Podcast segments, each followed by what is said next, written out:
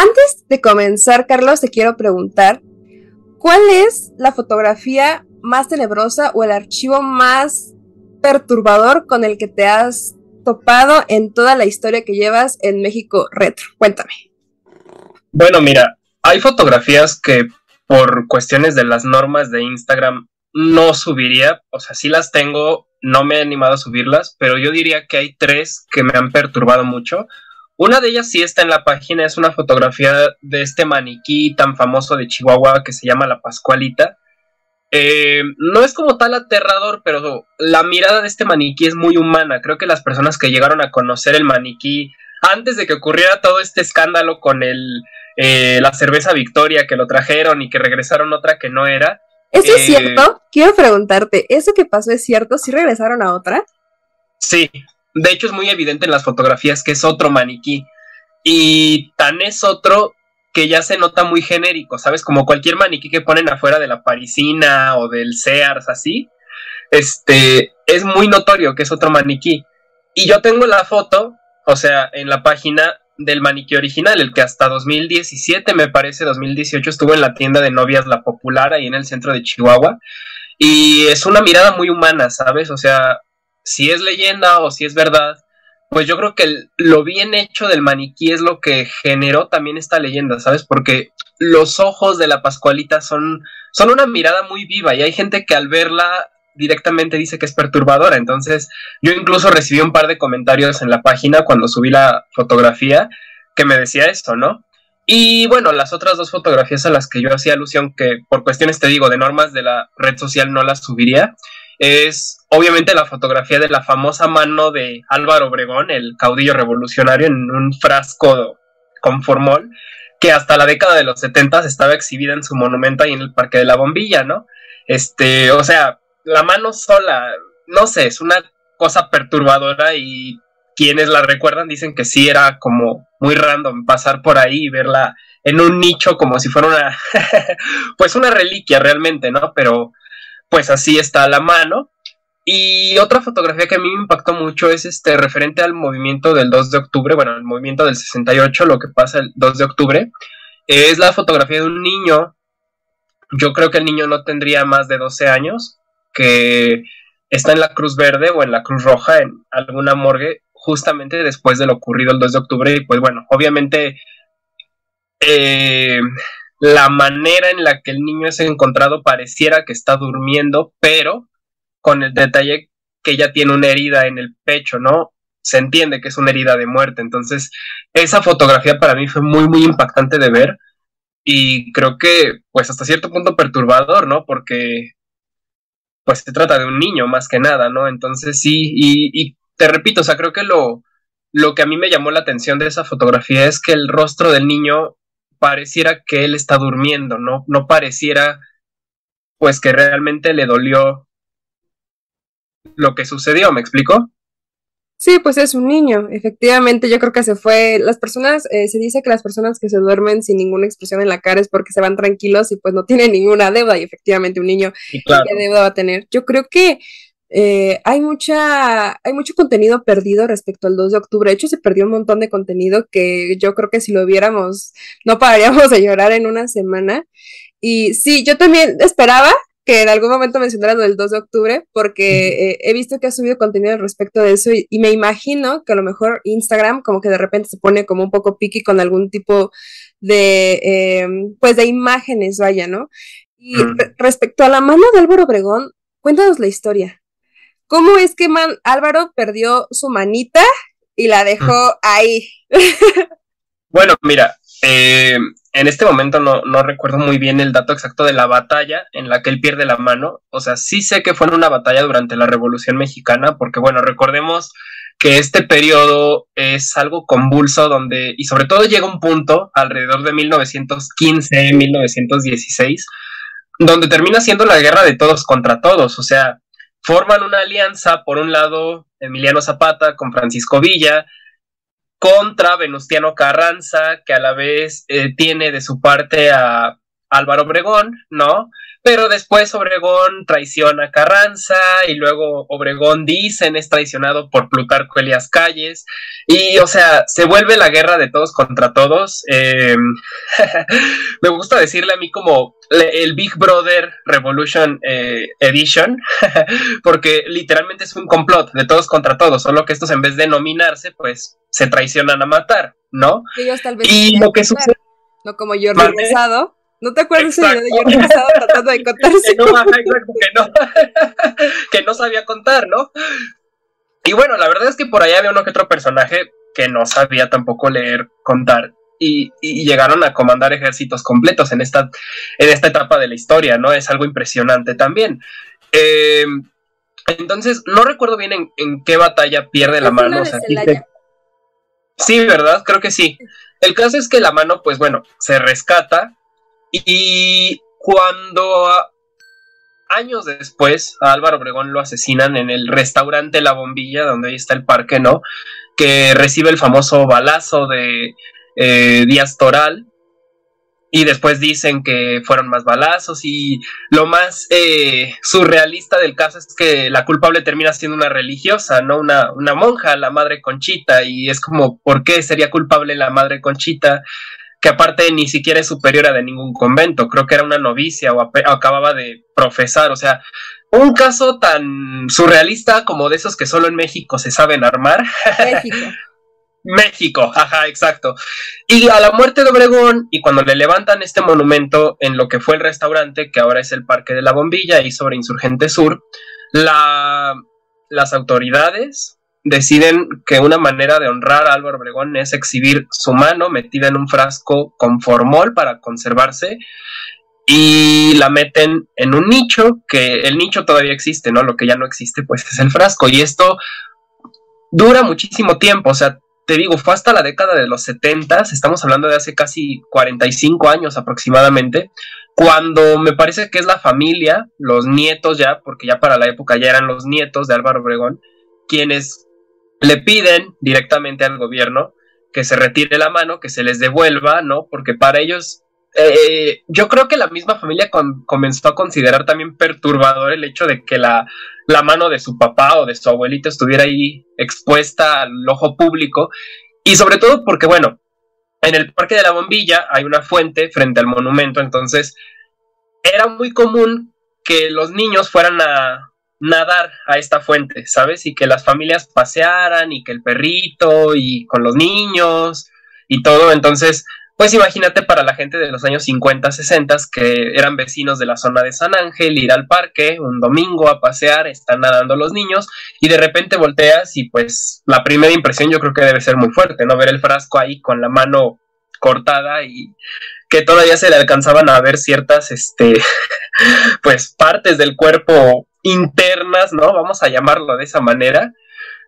Imagínate, o sea, y esto que sea un espectáculo cotidiano para la gente de la zona y tal vez no tan la gente de la zona durante una, un periodo de tiempo de aproximadamente 40 años, ponle tú, ¿no? O sea, creo que esa es la, la historia y creo que lo perturbador aquí radica justamente en el espectáculo visual que representaba esto, ¿no? Es que, ¿qué sentido tiene? O sea, considero que pues un, busto ahí bonito en el parque, una estatua, un cuadro en algún tipo de lugar este, importante para el suceso, pero que a alguien se le haya ocurrido la extrema idea de decir la mano, honrada mano, como si fuera la mano de Maradona, ponerla ahí, y la mano de Maradona, eso se me haría un poco más coherente, o sea, porque pues, todos sabemos qué onda, pero la mano del, de, de, de, este hombre ahí en un parque donde hay niños, en donde mm. pasas y dices, en un frasco de formol, no hay forma en que esto pase en otro lugar más que en México. Exacto. Y bueno, parafraseando a la icónica AIMP3, o sea, son unos niños, por el amor de Dios. Decía, son unas niñas, por el amor de Dios. Y los que la pusieron fue bajo sus condiciones. Fue bajo sus condiciones, pero no fueron muy limpios y seguros, la verdad. Este, yo creo que quienes tuvieron la idea de poner la mano tal vez se inspiraron en las reliquias de santos de la Edad Media, o sea, porque si tú te vas a las iglesias de Europa, todavía tienen cosas tan raras como eh, un pedazo del cabello de la Virgen María, ¿no? Y este, el clavo con el que eh, eh, clavaron la mano de Jesús en la cruz y cosas tan extrañas que guardan las iglesias este, europeas, ¿no? Medievales. Y yo creo que de ahí alguien por ahí de los años 30, 40 tomó la idea de, bueno, tenemos la mano de Álvaro Obregón, ¿por qué no? ¿No? O sea... No tiene sentido. Y ya por último, eh, ¿qué crees que fue lo que le pasó a la verdadera Pascualita? Pues mira, la leyenda como tal, y que yo creo que sí no está muy alejada de lo que pudo haber sido, lo que pudo haber sucedido, es que, bueno, se entiende que esta tienda, la popular, es eh, en cierta época la dueña, que me parece, me parece que el que inaugura la tienda, porque la tienda data de... Mm, me parece que si no es de la última década del siglo XIX, es de la primera década del siglo XX, o sea, pleno porfiriato. Estamos hablando de que Chihuahua es una ciudad capital, ¿no? Y la ubicación de la tienda nos habla de que los dueños fueron una familia muy importante de Chihuahua, porque la tienda está a tan solo unos pasos de lo que es la catedral de Chihuahua, o sea, el, el mero centro de la ciudad capital, ¿no? Em, me parece que la dueña em, viuda y queda al frente de este negocio, que es una tienda de novias, eh, y tiene una hija, ¿no? La hija justamente se llama Pascual, Pascualita, ¿no? Este, me parece que madre e hija incluso compartían el nombre, no estoy muy seguro. Y la leyenda dice que el día de su boda, un alacrán la pica en la iglesia y muere, ¿no? Entonces la mamá, al ver como esta frustración, esta desesperación de que se le ha ido su única hija y que se le va en el día más importante de su vida, como es el día de su boda, dice la leyenda que manda embalsamar el cuerpo, lo cubre de cera y lo convierte en un maniquí. Y desde esa fecha, desde entonces, el maniquí está expuesto en el, aparador principal de la tienda de novias La Popular de Chihuahua y se genera toda una leyenda de que, bueno, el maniquí fue una persona, fue un ser humano. Y se genera también esta otra creencia de que si tú vas y te casas con el vestido que el día que vas a la tienda trae puesto la Pascualita, te augura un matrimonio para toda la vida, feliz, dichoso, lleno de hijos, ta, ta, ta, ¿no? La, este, lo que se piensa o se pensaba en la época pero después empiezan a surgir, y sobre todo con la tecnología, con los primeros celulares tipo 2007, 2008 que grababan los videos todos pixeleados, comienzan a aparecer en YouTube videos donde dicen eh, Pascualita parpadeando, Pascualita moviendo la mano, Pascualita camina, ¿no? Y entonces, eh, los mismos empleados de la tienda comienzan también a difundir estas historias donde eh, nadie puede ver cuando le cambian el vestido a Pascualita. O sea, en algún momento fue la dueña de la tienda, o sea, la mamá de, de Pascualita, la única que le cambiaba el vestido. A su muerte, obviamente, dejó a una persona encargada de esta tarea, porque no cualquier empleado puede hacerlo. Y se dice también eh, quienes cuidaban la tienda por las noches, los veladores, que el maniquí solía amanecer en un lugar diferente al aparador donde por lo general está, ¿no? Eh, yo creo personalmente, porque yo sí llegué a ver los videos de un cierto programa que se dedicaba como a, este, a este tipo de temas llamado Paranormal. ¡Eso! ¡Lo dijo! Y, llegué a ver los videos, o sea, independientemente de cualquier otra cosa, yo creo que los detalles del maniquí sí eran muy precisos. Entonces, o fue una réplica muy exacta de lo que fue la hija de esta señora, o realmente sí hubo una cuestión donde embalsamaron un cuerpo y lo volvieron maniquí. Y esta versión se refuerza todavía más. ¿Por qué? Porque en el 2017 o 2018, me parece fue 2018, no estoy muy seguro, eh, la cerveza Victoria pide prestado el maniquí para incluirlo en la, en la casa del terror que arman aquí en Paseo de la Reforma, que se llamó eh, Hotel de Leyendas Victoria, ¿no? Estuvo expuesta durante un mes, mes y medio, por justamente estas fechas de octubre, noviembre, Y después dicen que le van a dar mantenimiento porque con el viaje y que es un maniquí antiguo, etcétera. En enero del siguiente año, o sea, 2019, regresa a Chihuahua, pero regresa un maniquí completamente diferente. Como te decía ahorita al principio, un maniquí genérico, o sea, de estos que puedes encontrar en cualquier tienda departamental, Sears o incluso en la parisina, ¿no? Los que usan para exhibir las telas.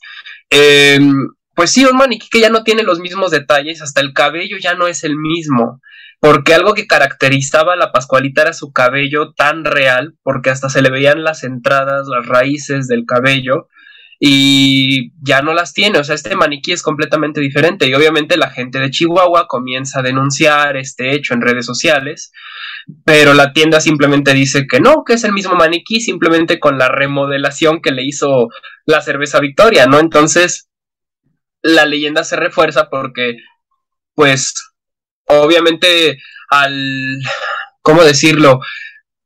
Cambiar el maniquí ¿no? se piensa que realmente aquí en la Ciudad de México se dieron cuenta que era un cuerpo humano y se dice que aquí fue donde se dieron cuenta que sí era un cuerpo humano y lo que hicieron fue darle cristiana sepultura y por eso regresaron otro otro maniquí. Como que aquí les ganó el morbo, mandaron traer a alguien, un forense, algo para que analizara el maniquí porque aparte dicen que aquí cuando el, mes y medio que estuvo en el Hotel de Leyendas, que sí anduvo haciendo de las suyas Pascualita, o sea que también aparecía en otro lugar que no era, y que la gente que le llegó a tomar fotos dicen, mira aquí parpadeó, mira aquí, ya obviamente con los videos que son más fáciles de compartirse hoy en día, bueno, más fáciles de grabar, ya no son estos videos pixeleados como el de Edgar se cae, ¿no? Este, o Duende 2007 y que sale corriendo ahí un furcio o un pitufo, ¿no? ya son videos un poquito más este high definition, vamos a decirlo de cierta manera, pues ya dicen, no, oye, si es cierto, este, ve, aquí está parpadeando, ve cómo parpadea, ¿no? Entonces, como dicen que aquí anduvo haciendo de las suyas también Pascualita, pues yo creo que a los mismos organizadores del evento les ganó la curiosidad, como dicen, o sea, la curiosidad mata al gato y el que busca encuentra. Este, pues dicen, dicen que aquí se dieron cuenta de eso y que por eso armaron todo este show, ¿no? De mandar otro, pues otro maniquí de regreso, porque aquí se dieron cuenta como, oye, pues qué onda, si es un maniquí, eh, pues no es un maniquí normal, creo que sí era un cuerpo humano después de todo, ¿no? Siempre tuvieron la razón, ¿no? Siempre tuvieron la razón, exacto.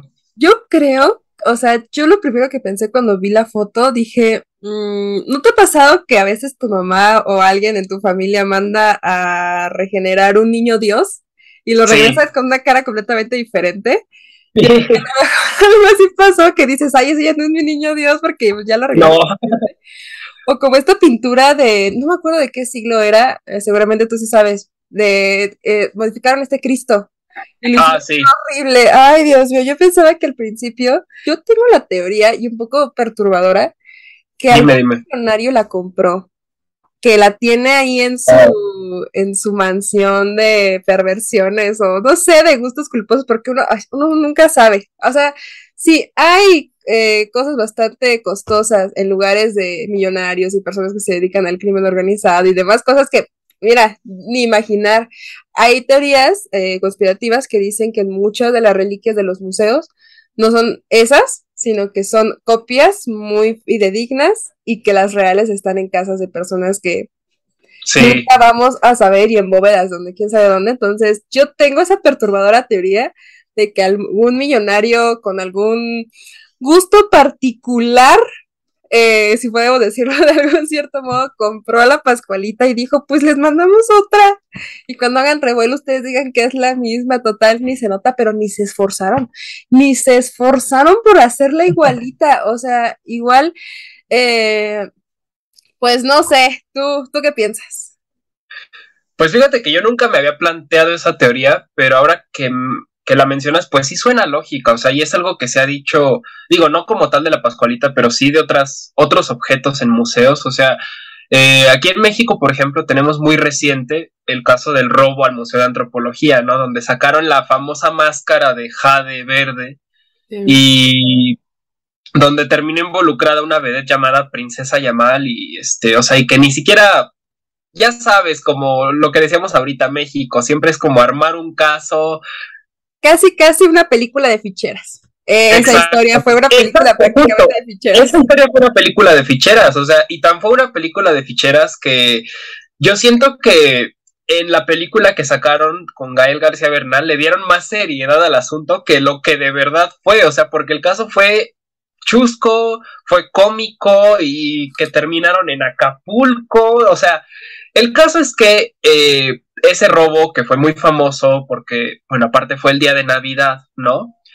Eh, y que hoy en día tú vas al Museo de Antropología y está la máscara ahí expuesta, pues es lo mismo que siempre han dicho, que es tanto esa pieza como otras tantas que sustrajeron del museo, pues no son las que realmente deberían ser, ¿no? Y que cuando se recuperaron las piezas, solo encontraron la mitad, porque de hecho al día de hoy hay algunas piezas que no se sabe dónde acabaron, ¿no? De las que recuperaron del famoso robo, que quizás le dieron como que relevancia a recuperar lo más eh, importante, ¿no? Lo que la gente como que ubicaba más en cuanto a la exposición del museo. Y pues bueno, así como ese caso, seguramente hay varios, ¿no? Y no nada más en México, en todo el mundo, yo diría, ¿no? Perturbador, Carlos, perturbador, pero ahora sí, ¿qué te parece si empezamos? Porque ya se nos hizo largo, pero muy interesante. Sí. Va, va, va. Vámonos.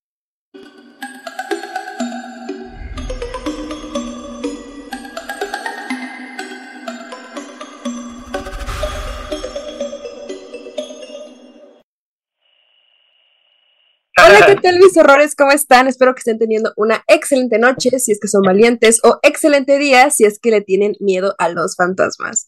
Yo soy Marne Marriaga y esta noche, mis horrores, les traigo un invitadazo de lujo. Es Carlos Calderón de México Retro, una página de Instagram padrísima e increíble. Carlos, cuéntanos, ¿cómo estás? Muy bien, muchas gracias, muy honrado de que me hayas invitado, muy eh, contento, halagado y sobre todo agradecido, claro que sí. Háblanos más acerca de tu proyecto, por favor, porque ya la plática que escuchamos se puso muy interesante. Entonces, cuéntanos específicamente qué es lo que haces. Bueno, mira, eh, México Retro es una página de Instagram que nació en 2018, el 3 de septiembre del 2018. Eh, pues realmente fue una idea que yo tuve ni siquiera con el propósito de lo que hoy es, ¿sabes? Eh, va a sonar como la historia más chistosa, más absurda del universo, pero resulta que yo necesitaba tener otro Instagram ajeno a mi Instagram personal, porque ya sabes, nunca falta que alguien nos bloquea, alguien que realmente nos importa, y en ese momento pues yo estaba bloqueadísimo, más bloqueado Stalker. que... Stalker, exacto, yo andaba de Stalker, ¿no? Obviamente. Y yo estaba más bloqueado que Alemania del Este y Alemania del Oeste divididas por el muro de Berlín. Entonces, Terrible, terrible, claro. Entonces yo necesitaba, o sea, me puse como a pensar, necesito una cuenta de Instagram que no sea tan evidente que soy yo, pero tampoco quería verme así de obvio de decir Ricky Martin, el cantante, ha comenzado a seguirte, ¿no? O sea, en, pensando en la idea que yo necesitaba para tener una cuenta alterna, mm, resulta que a mí me había llamado muchísimo la atención todo el tema de lo retro desde que yo pues soy niño, bueno, desde que yo era niño, ¿no? Y me gustaba mucho ver cómo eran los lugares antes, me gustaba mucho ver fotografías de coches clásicos, de edificios antiguos, etcétera, ¿no? Entonces, cuando yo compro el primer teléfono inteligente que tuve en mi vida, que fue como por allá del 2015, o sea, ya un teléfono bien, ¿no? No de estos de teclas de los que eran antes. Y pues obviamente yo ahí tenía mi Facebook. Me di cuenta que había muchísimo contenido de esto en Facebook, ¿sabes? O sea, tanto en grupos de Facebook como en páginas de Facebook. Y yo empecé a guardar fotos al azar, o sea, de que me gustaba una foto, la guardaba en mi teléfono, me gustaba, la guardaba, ¿no? Y al principio no nada más guardaba cosas de México, o sea, también llegué a guardar muchísimas fotos de cómo era la ciudad de Los Ángeles anteriormente, cómo era París, cómo era Madrid, ¿no? Eh, fotografías de a lo mejor artistas retro o vintage que yo admiraba y que sigo admirando muchísimo. Por ejemplo, Marilyn Monroe, Elvis Presley, ¿no? O sea, como que los más clásicos. Y yo tenía muchísimas fotos de esto, ¿no? Y entre esas fotos, pues obviamente también tenía fotos de la Ciudad de México, como había sido antes, de artistas como por ejemplo José José, que yo admiro demasiado a José José, este Pedro Infante, José Alfredo Jiménez, etcétera, etcétera, etcétera, ¿no? Entonces, cuando me veo en este dilema de qué puedo hacer para tener otra cuenta en Instagram, me doy cuenta que todo el contenido está en Facebook. En ese momento, claro, no estoy hablando de ese 2018. Todo el contenido estaba en Facebook, o sea, en Facebook había páginas, había grupos de Facebook, había infinidad de cosas, ¿no?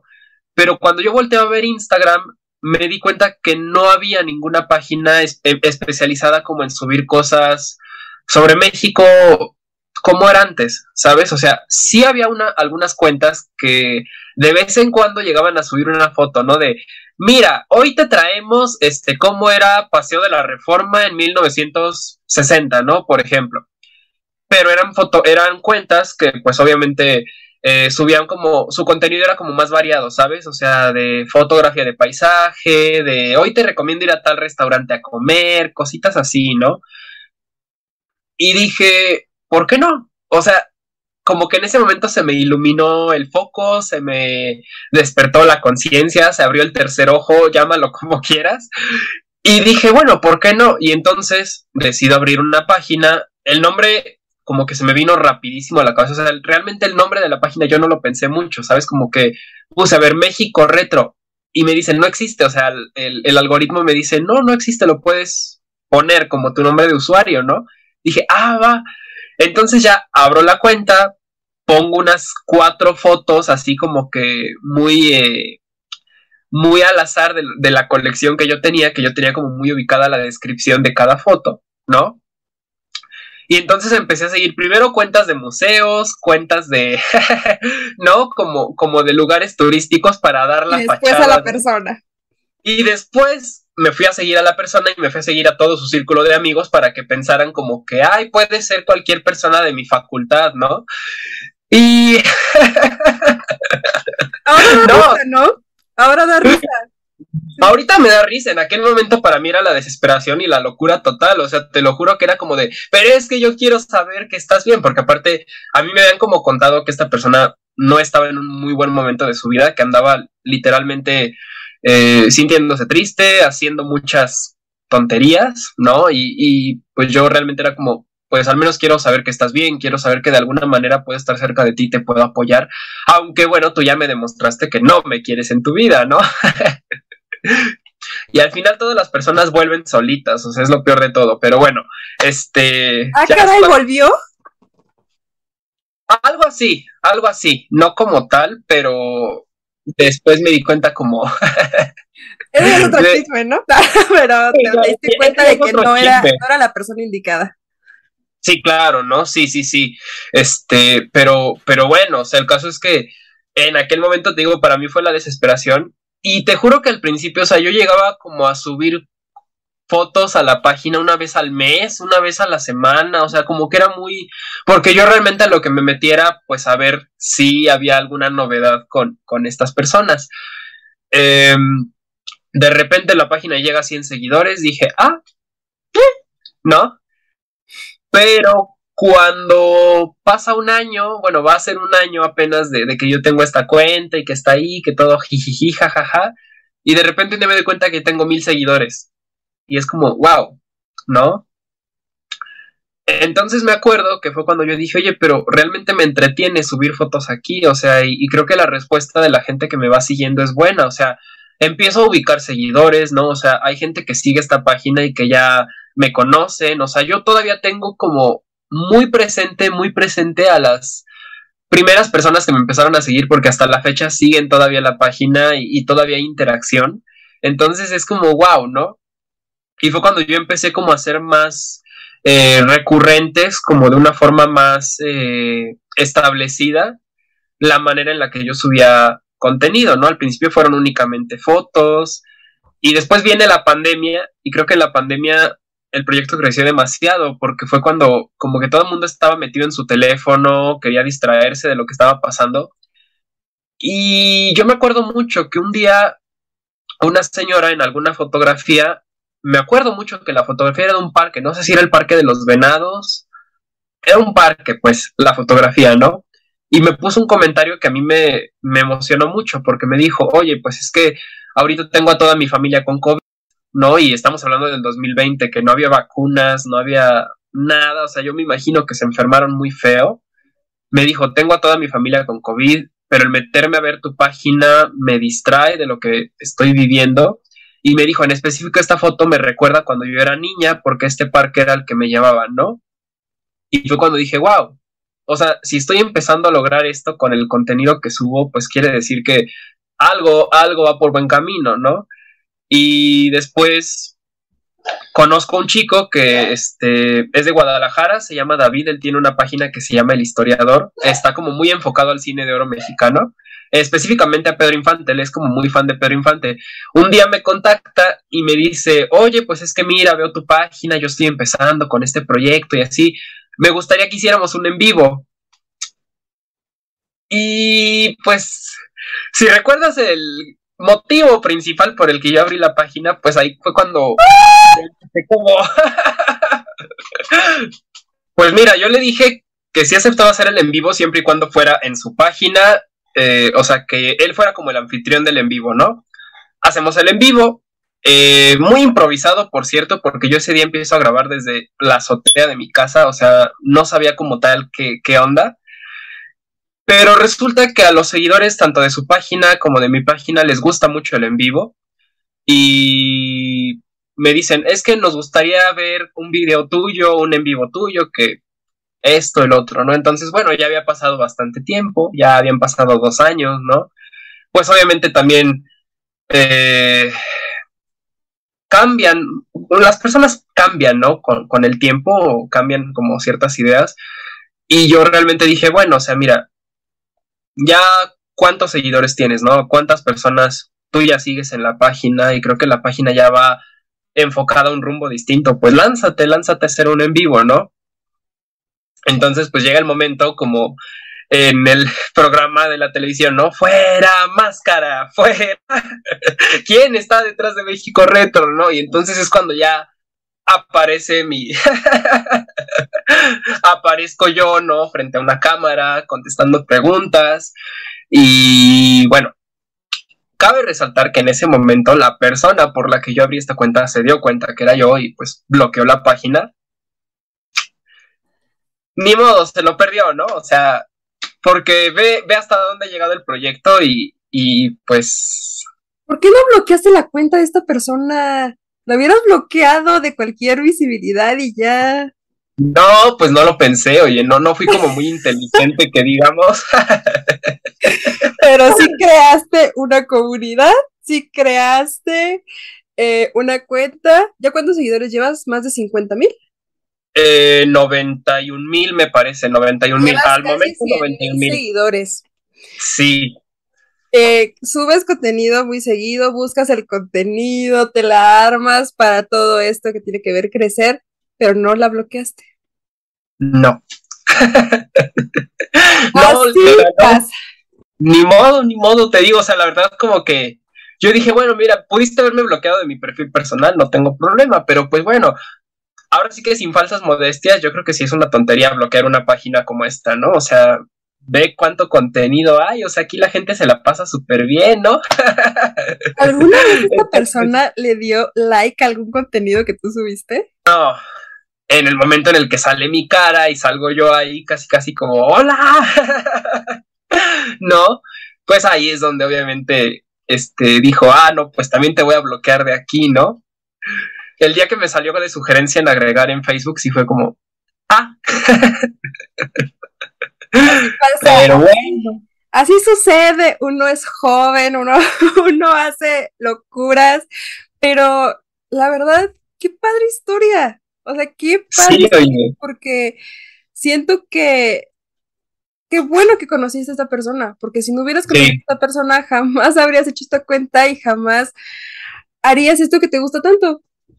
Sí, claro, o sea, y es algo que yo siempre he dicho, ¿sabes? Este, yo creo que tal vez más allá de que nos hubiéramos conocido, yo creo que si nunca se hubiera alejado, o sea, si hoy todavía siguiéramos siendo como que súper amigos o hablando o lo que sea, tal vez hoy la página no existiría, ¿sabes? Porque yo no habría tenido un motivo para decir necesito otro Instagram y tal vez hoy nada de esto existiría ni sería posible, o sea, es algo que yo pienso muy seguido, ¿sabes? Y como tú dices, o sea, cuando empieza a crecer de seguidores, cuando de repente llegan interacciones de personajes que tú dices, o sea, ¿cómo es posible que estoy, que tengo un comentario de tal persona en, en, esta foto? O sea, es como, son cosas que a mí me sorprenden demasiado porque de repente tú sientes a la gente tan inalcanzable. Y, ¿Como quién? Ay, yo aquí, ¿como quién? Bueno, mira, te voy a contar porque ya falleció y yo por eso siempre digo que ella es la, la madrina de México Retro, aunque bueno, nunca hubo oportunidad de, de, platicar con ella, pero me hubiera encantado platicar con ella un día. Este, yo un día subí una foto de Carmen Salinas en el Estadio Azteca, eh, con Verónica Castro en un juego de fútbol en 1971, ahí están las dos agarrando una bandera, ¿no? Este, yo subo la foto y ella la compartió en su Instagram, o sea, la subió en, en sus historias y me sorprendió muchísimo, ¿no? Este, y, y yo me acuerdo mucho, o sea, de, que fue justamente en la época en la que ella misma subía como videos a YouTube contando como que toda su vida y toda la gente a la que había conocido y así.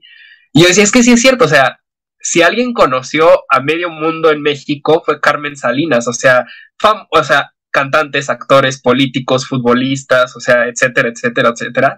Y de más allá, o sea, Denzel Washington, Mark Anthony, Jennifer López, o sea, infinidad de gente conoció este, Carmelita, ¿no? y, y, siempre, o sea, fue como, wow, ¿no? O sea, ¿cómo es posible esto, no? Y ya después de, de ahí empezaron a llegar más interacciones de, de, famosos y fue algo que a mí me, me sorprendió muchísimo, ¿sabes? O sea, me sorprendió demasiado porque es cuando yo...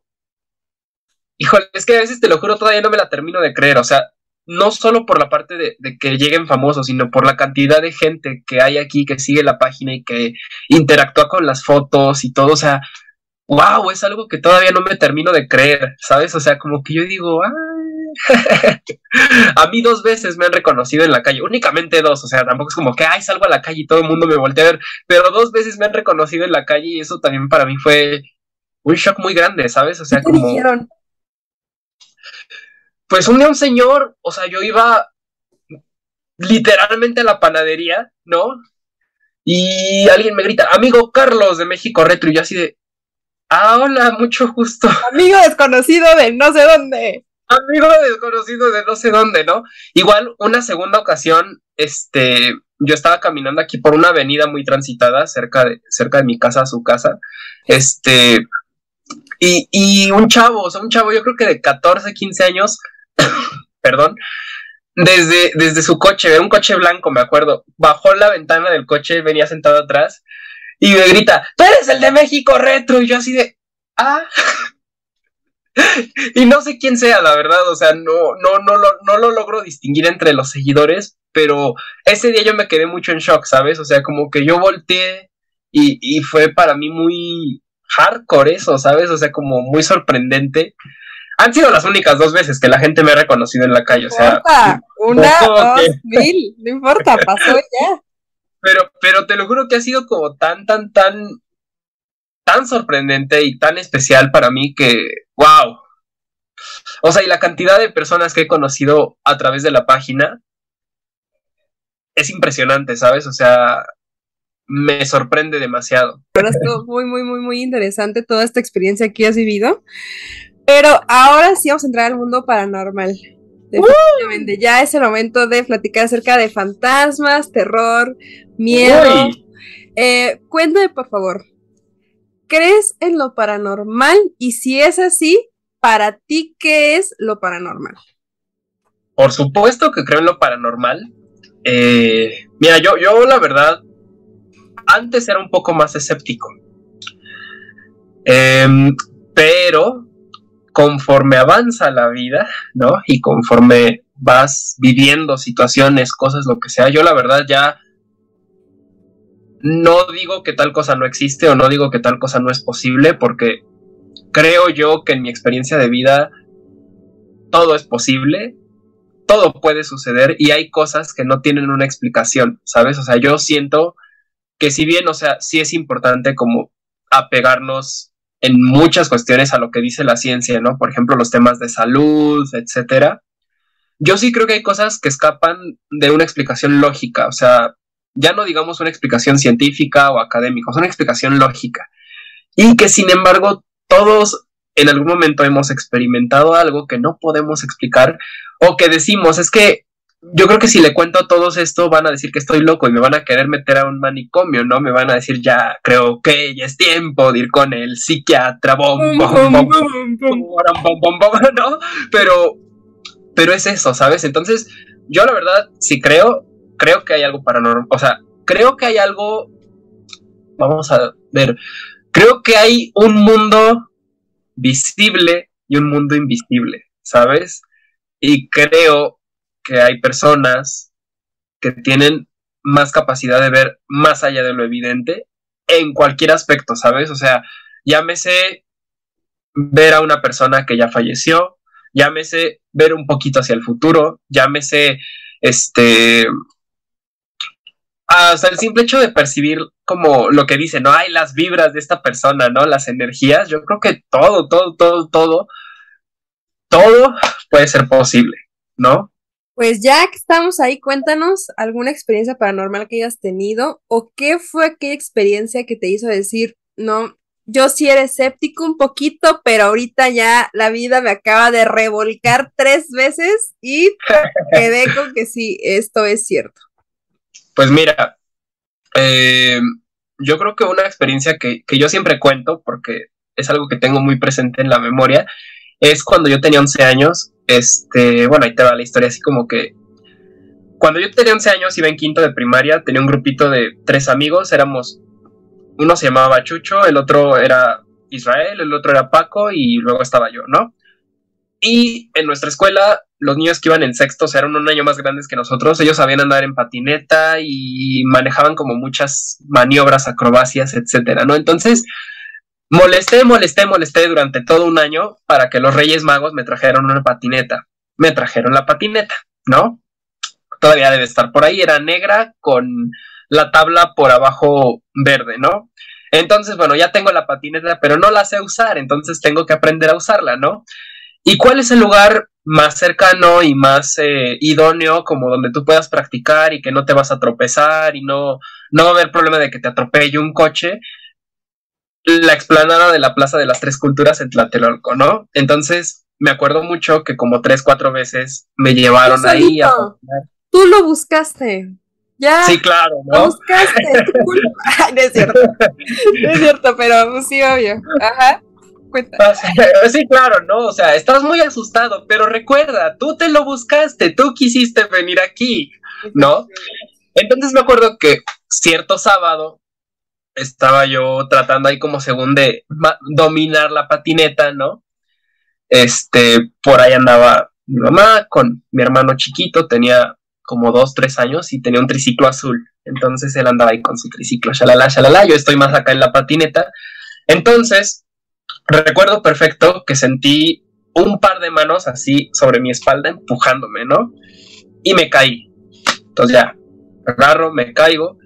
Cuando me estoy levantando, pues veo que vienen dos chavos corriendo por la explanada en dirección a esta esquina que está entre el edificio Chihuahua y otro edificio, me parece que es el, no sé si es el 2 de abril o el 16 de septiembre, no sé en qué orden están los dos al costado de la, de la explanada de la plaza, pero ahí hay una esquinita donde pues obviamente sales a los corredores que te llevan hacia el fondo de la tercera sección.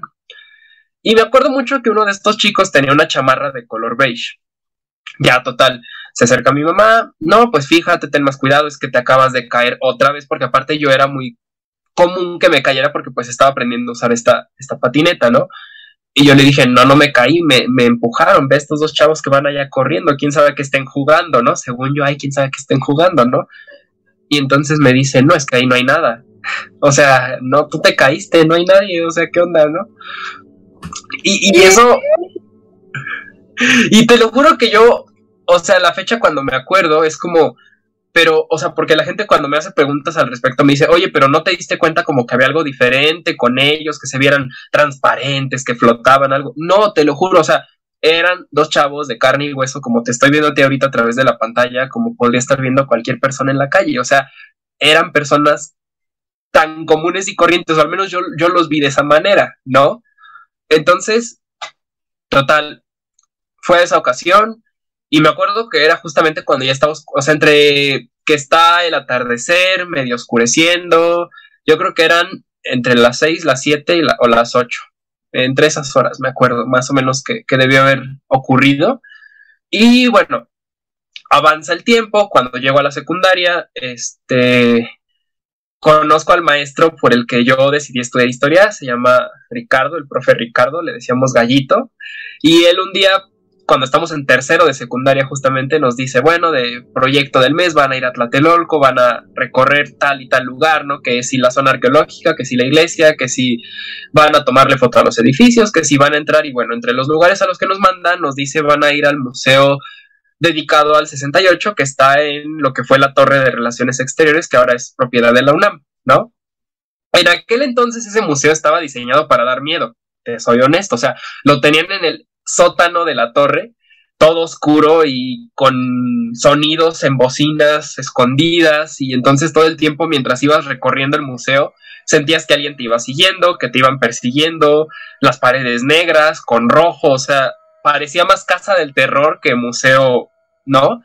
Y luego unas grabaciones, o sea, la, la el material eh, audiovisual te lo soltaban así de sorpresa, ¿sabes? O sea, tú puedes ir caminando por un pasillito y de repente enfrente te ponían con un proyector el cañón, la imagen de Díaz Ordaz en su informe de, gobierno, donde dice lo de hemos sido tolerantes hasta excesos criticados, pero todo tiene un límite.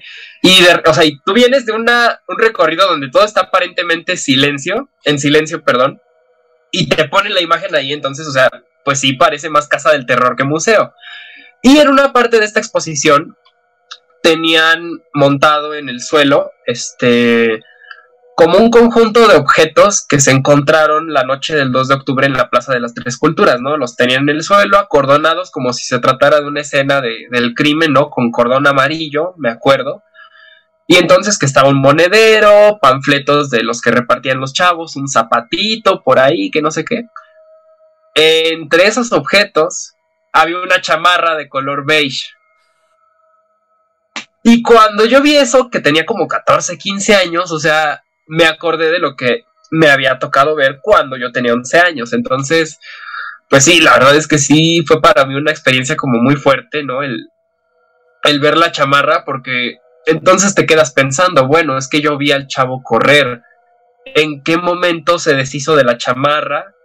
Si es que era de esta época y qué hacía que yo lo pude ver y, qué onda, o sea, es que fue una cosa como muy, muy random, ¿sabes? O sea, desde ahí como que empecé a pensar que sí hay la posibilidad como de que, no nada más de que puedas ver fantasmas, sino, no sé, brincos temporales, o sea, cosas como muy, muy hardcore, ¿sabes? ¿Qué probabilidad había? Está muy impactante. ¿Cómo crees? Es que. Te lo juro. O sea. Y todavía. Ah, dime, dime, dime, dime. No, no, no. O sea, y bueno, ya así como para cerrar esta anécdota, este, cuando vino el temblor del 2017, obviamente esta torre se dañó, la torre de, bueno, yo le digo todavía torre de relaciones exteriores porque estoy muy acostumbrado a los nombres antiguos gracias a la página, ¿sabes? Pero bueno, lo que hoy es el Centro Cultural Tlatelolco, de hecho ahí hice mi servicio social. Este, el caso es que esta torre quedó dañada en el 2017 con el sismo y al otro año eran los 50 años del 68, entonces reorganizaron todo lo del museo, todo. El museo se lo llevaron a la planta, al tercer piso, me parece, de la torre, está en, una, en un tercer piso. Y obviamente esta parte de la exposición la retiraron, ¿eh? O sea, también eso se me hizo muy curioso, que todo lo que eran que el zapatito, el monedero, este, los pampletos y la chamarra se las llevaron, no las volvieron a poner en exhibición, porque hoy en día si tú vas al museo, esos objetos ya no están en exhibición. Entonces, eso se me hizo más curioso todavía cuando yo fui a ver como el nuevo museo, lo que dijeron que era como la nueva exposición, pero no, no volvieron a poner esos objetos. O sea, ¿dónde están? ¿Quién sabe? Pero se me hizo muy curioso que ya no estén tampoco al, a la vista del público, ¿sabes? ¿Tienes el don? No, no, no creo, porque créeme que me ha tocado estar con personas que de repente sí me dicen cosas como muy random y yo no logro ver nada.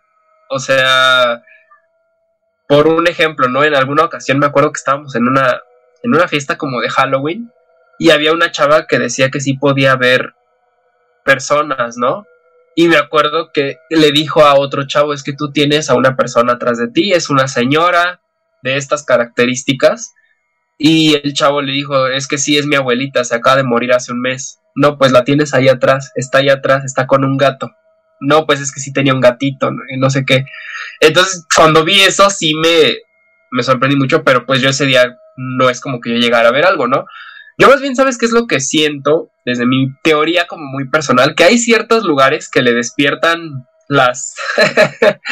no sé si las capacidades o, si las personas quieren, o si hay algo que quiere que las personas vean o, o perciban, pero yo siento que hay lugares que sí encierran demasiadas cosas. Tlatelolco es un lugar de eso, ¿sabes? Y no nada más por lo del 68, o sea, tiene una historia a lo largo de los siglos, ¿no? De mucha destrucción, tragedia, muerte, cosas oscuras, este, rituales incluso, ¿no? Entonces, eh, yo siento que ese es un lugar justamente enfocado a eso. Digo, a mí me gustan mucho los edificios de la unidad habitacional. Este, sí siento que se vieron más bonitos en su inauguración hace 56 años, me parece, pero... Sobre todo antes de no sé cuántos temblores. También. Exacto.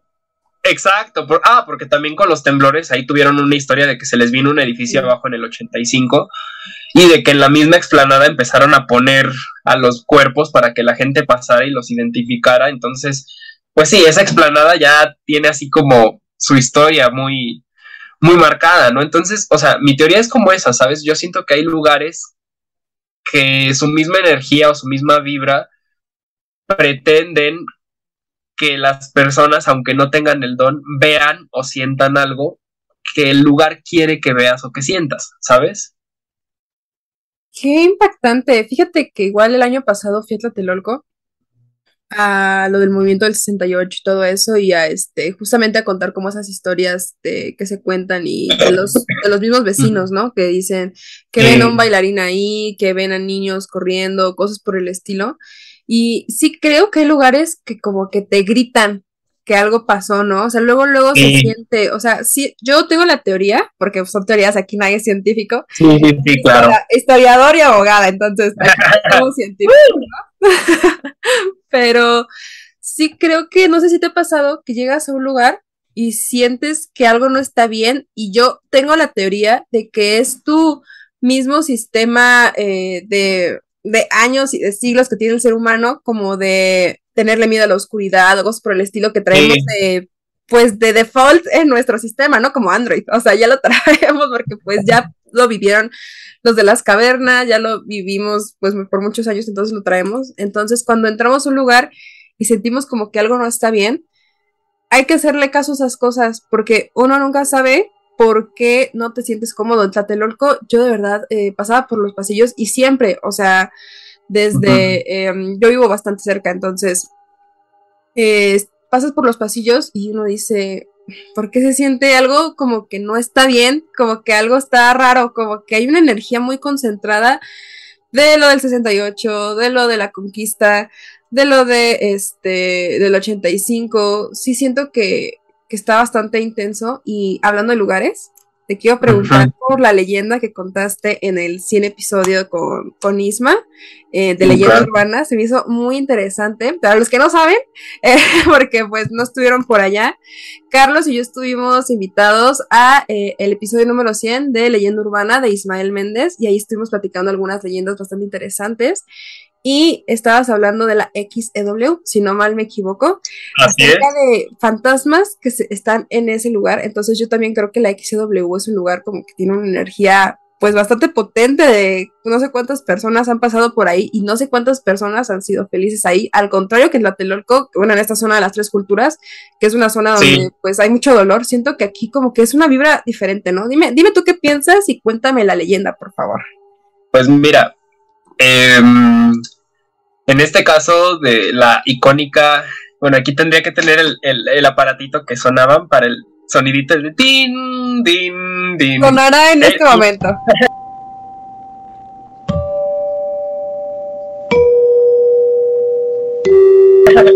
XCW, la voz de la América Latina desde México, ¿no?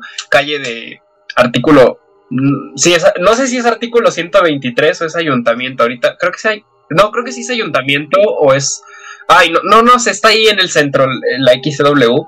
Bueno, para quienes no saben, esta fue una emisora de radio muy, muy importante, sobre todo en la década de los años 30, 40, 50.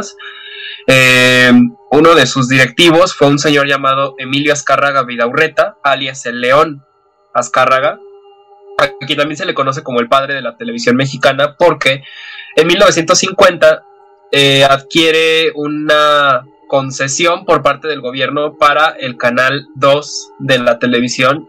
Y este es el segundo canal de la de lo que es la televisión porque el canal 4 se lo dan la concesión se la dan a los Ofarri, el 2 se la dan a Azcárraga Vidaurreta y el 5 se lo dan a González Camarena y después junta a los tres para formar algo llamado Televicentro, lo que después vamos a conocer como Televisa. O sea, esto lo cuento para que vean de dónde nace todo el imperio. El imperio nace en la XCW, o sea, no nació en Avenida Chapultepec, lo que fue este Televisa, ¿no? O sea, nació en la XCW.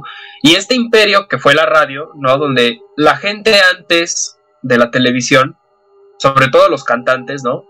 Pues hacían famosos en la radio, porque si tu canción pega en la radio, es más fácil que llegue al cine, ¿sabes? Y en el cine no solo le van a dar visibilidad a tu talento, sino también a tu imagen. Por eso teníamos en esta época que los artistas tanto actuaban como cantaban, ¿no? Y los obligaban, entre comillas, a hacer ambas cosas.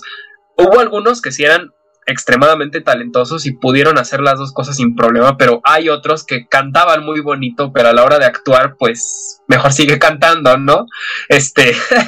y al revés. Y, y al revés, o sea, claro, porque también cuando llega la televisión, ¿no? Sobre todo quieren que todos los que hacen telenovelas canten y entonces por ahí tenemos a uno que otro, este, haciendo el intento, pero bueno, y en Aquí vamos a disfrutar un video de Gabriel Soto cantando Chau, chau.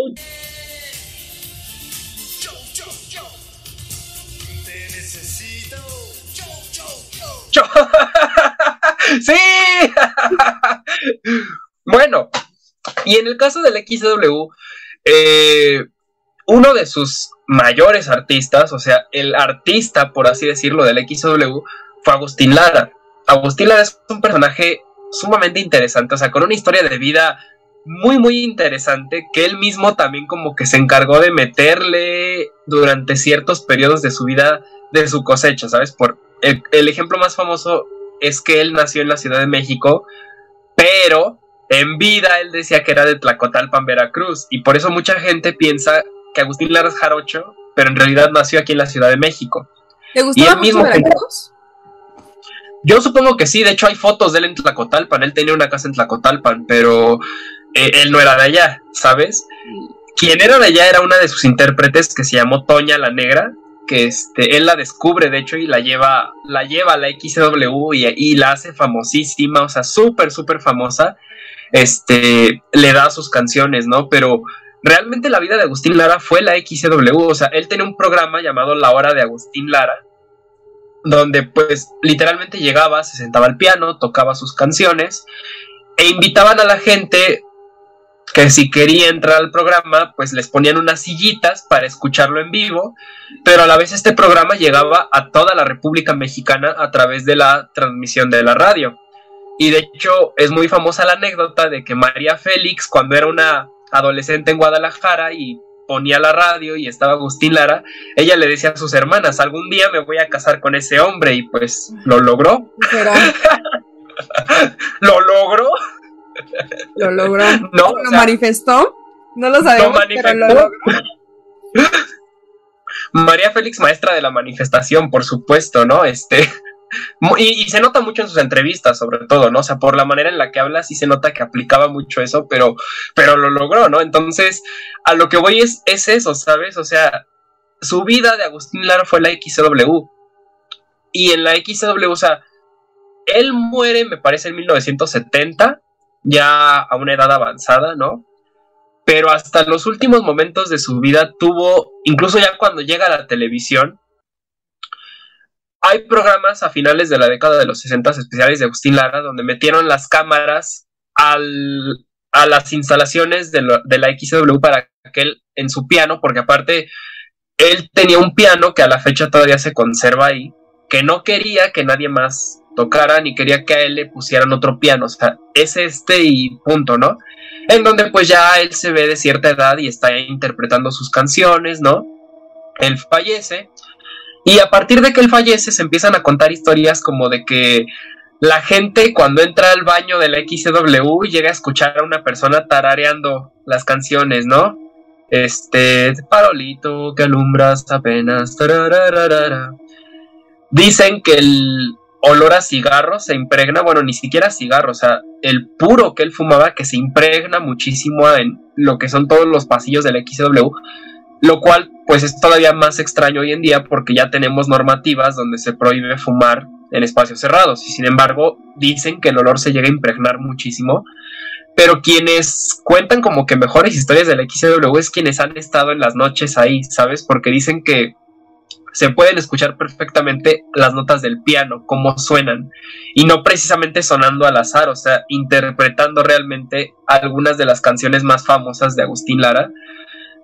Pero lo curioso es que este piano, si bien está en exhibición para que las personas que van ahí, bueno, hoy en día, lo que fue el XW hoy en día son los estudios de Unicable, eh, es un canal de paga de Televisa, entonces ahí graban programas como por ejemplo Monse y Joe con Montserrat Oliveri y Yolanda Andrade y pues por eso llegan ahí varios famosos en las camionetas y los bajan y están abajo los reporteros y este allá afuera del XW es donde es el es donde se grabó la famosa entrevista de Lupita D'Alessio de ese tema ya pasó, no sabes ni qué preguntar, mi amor, y que le echa la camioneta encima.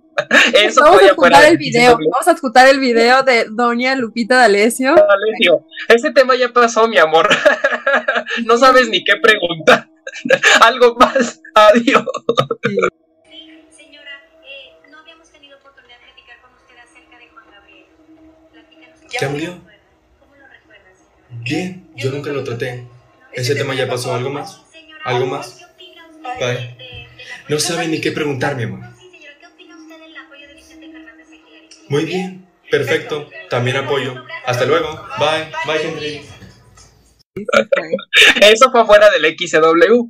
Entonces, este, bueno, realmente por eso todavía eh, es un espacio concurrido donde entra mucha gente, sale mucha gente y son quienes han contado estas historias, principalmente de Agustín Lara, pero por ahí también se dice que ahí ronda el fantasma de Pedro Infante, que bueno, a Pedro Infante lo han visto aparecerse en infinidad de lugares, en su casa de Mérida, en su casa aquí de Coajimalpa, en la XCW, lo que fueron los estudios Churubusco, que hoy en día es el Centro Nacional de las Artes. Bueno, dicen que ahí también han llegado a ver a Pedro Infante, pero entre todos los lugares donde dicen que Pedro Infante se aparece, es la XCW, que de hecho dicen que donde era el lugar donde se grababa el programa de radio, también han llegado como a escuchar que alguien canta, pero pues no es ninguna pista, o sea, nada. Entonces, bueno, son, son historias muy interesantes y como tú dices, o sea, la XW pues fue, fue el escenario de diversos artistas que hoy en día se consideran leyendas. Entonces, la vibra que queda en ese lugar pues es una vibra de todo lo que fue el glamour de la época, el llegar y, y ver al artista y que la gente se juntaba afuera para un autógrafo de este personaje, ¿no? O sea, yo creo que es tanta esa energía que se quedó ahí de los mismos este artistas, ¿no? Que yo al menos sí consideraría que uno que otro pues tal vez no se dio cuenta de que ya no está aquí y siguen yendo al lugar al que tanto se acostumbraron y en el que quizás fueron tan felices, ¿sabes? Justo porque sí he escuchado como esas historias de la XW que dicen que de repente, no sé si todavía están como estas zonas de grabación en donde grababan a los artistas, que es como el estudio, no, no sé bien cómo, pero dicen que de repente se escucha como si alguien estuviera grabando en el estudio y cuando entra no hay nadie y es como, sí. ah, ok, o sea, qué extraño. Y, y, las personas que se quedan como, como en las noches. Y justamente ahorita que estás mencionando a Estudio Churubusco, también de Estudio Churubusco, se dice que de repente se ven este, a diferentes artistas de, de toda esa época. Eh, incluso, eh, como tú dices, han visto a Pedro Infante, a Jorge Negrete, o sea, personas que son como íconos. Incluso hay personas que dicen que en Estudios Churubusco se aparece María Félix y que es, es bastante, es bastante impactante. Eh, hay, yo tengo la teoría de que más bien es como un bucle que se repite de energía, como si esa energía hubiera sido tan imponente ahí. Em, no me dejarán mentir las personas que a lo mejor tuvieron el privilegio de conocer a, no sé si todavía hay personas que lo que están vivas, pero que conocieron a todos estos artistas. Em, que tienen una energía muy imponente. O sea, las personas que dicen haber conocido a Pedro Infante o a María Félix o, a o incluso en su época eh, que conocieron a Tintán, Cantinflas y demás, dicen que su energía era como si te la absorbieran, es tan potente su presencia que es como, ah, caray, por eso, son, son los artistas que fueron, y tal vez es un bucle, o sea, yo tengo la teoría que tal vez es un, un bucle de energía que se repite como si fuera un GIF, que se repite cada cierto tiempo, porque yo nunca he escuchado que alguien haya dicho, ay, Pedro Infante me hizo daño, o, algo por el estilo, ¿no? Que Pedro Infante sí te dicen muchas cosas, que está vivo, bueno, ya no. el, el que se suponía que era Pedro Infante, que ya no está vivo, que ya falleció, que igual hace poquito se, igual salió una entrevista, no me acuerdo con quién, ay, pero lo vi en otro, en otro podcast, creo que fue Gusgri, que dijo que eh, bueno, está platicando con una persona que dice que Juan Gabriel sigue vivo, pero que no le gusta tomarse fotos, no sé si viste ese tipo de cosas. Pero bueno, ya, esas ya son teorías conspirativas. Esas definitivamente son teorías conspirativas. Tú dime, ¿qué piensas? Pues yo creo que sí podría ser, o sea, yo lo que había escuchado justamente de los estudios Churubusco es que hasta las mismas personas que trabajan ahí todos los días han, han llegado a hacer comentarios, ¿no? De que si se cae algo o si suena algún sonido muy específico, ya hasta llegan a decir, ah, sí, es el fantasma de Pedro Infante, ah, está bien, ¿no? Yo, o sea, el testimonio que más me impactó es el de una persona que eh, creo que era estudiante, porque ya ves que está el Centro Nacional de las Artes y también ahí creo que está la Escuela de Arte Teatral o la de Limba, ¿no? Sí. Creo que alguien ahí, este, digo, este comentario lo llegué a ver hace como mil años en Google, en Google Maps en reseñas, que ponía algo como, ah, bonito lugar y que no sé qué, dice, nada más no entren a tal baño porque se te aparece María Félix y te empieza a hacer la plática. Y yo no sé si lo dijo en broma o lo dijo de verdad, pero así como lo puso, o sea, yo digo, pues mira, si es algo que haría la verdadera María Félix, o sea, de que se encuentra una persona y tal vez no te hace plática, pero sí te dice algo como, este, fuera de mi camino, no sé, o algo por el estilo, no, no tengo idea. pero haría, diría algo como, mm, no puede ser posible que en los baños no haya algún tipo de, limpieza. Esto es básico. Sí, claro, ¿no? Algo Párate así. Derecho, Párate derecho, Tizoc. Exactamente, algo así diría María. Entonces, este, la verdad, o sea, yo no sé si este chavo lo comentó en modo de broma, o, si realmente sucedió, pero sí, como dices, o sea, tal vez ahí hay un bucle, ¿no? O las mismas personas, estas personalidades quieren seguir ahí porque se acostumbraron tanto a esos lugares y a su estilo de vida que en el momento en el que ya no están aquí, o sea, y no vayamos tan lejos, los pocos artistas, porque también esa es una cuestión, ¿sabes? Que en el cine oro mexicano la mayoría de sus figuras icónicas no llegan a la, vejez, ¿sabes? O sea, ni Pedro Infante ni Jorge Negrete, y sobre todo en los hombres, es con, quienes yo he, notado esto, o sea, Javier Solís, que bueno, no fue como tal actor, pero sí fue un cantante de esta época, tampoco. José Alfredo Jiménez, a pesar de que se veía grande, o sea, falleció a los 46 años de una cirrosis, ¿sabes? O sea, muchos de ellos, y este, Blanca Estela Pavón, una actriz muy, muy popular de la época, o sea, muchos de ellos no llegan a la, a la edad adulta, ¿no? Bueno, a la, a la vejez, por así decirlo, ¿no?